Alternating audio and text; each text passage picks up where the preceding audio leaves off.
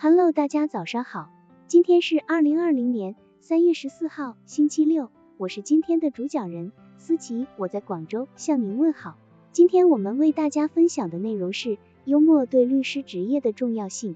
有时律师和法官在会见时，往往处于严重的对抗中，此时气氛会变得越来越紧张，一触即发，法官与律师的神经都绷得紧紧的。突然，某人于此时插入一句诙谐的戏谑之语。局面于是大变，幽默作为缓解剂是是攻无不克的。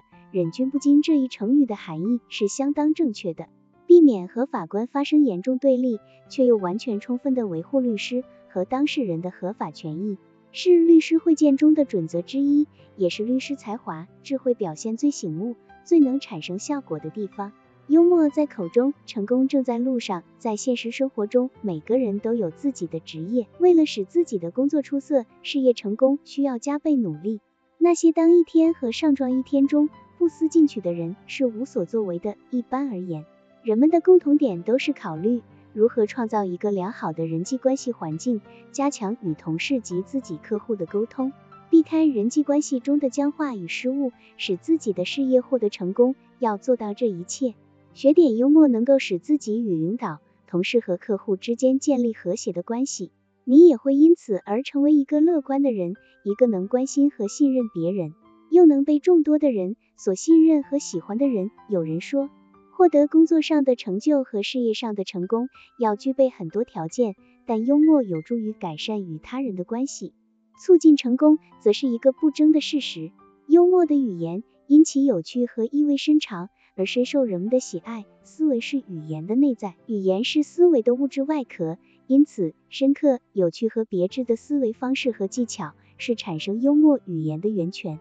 一般来说，每个人在表达个人看法的时候，无论是面对一个人还是面对一大群人，都希望通过幽默的方式将自己的观点更确切有效的表达出来，希望通过幽默的表达赢得对方的认可和支持。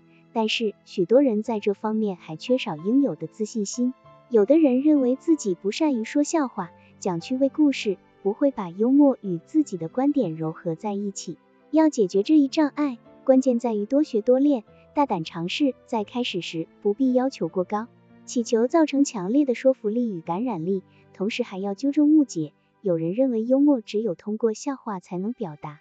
有的甚至认为笑话只有一种形式，仅是一段有趣的小故事，有人物、地点、时间，有令人发笑的情节，最后是个有力的、令人深思的结尾。这样完整的笑话却是幽默的一种。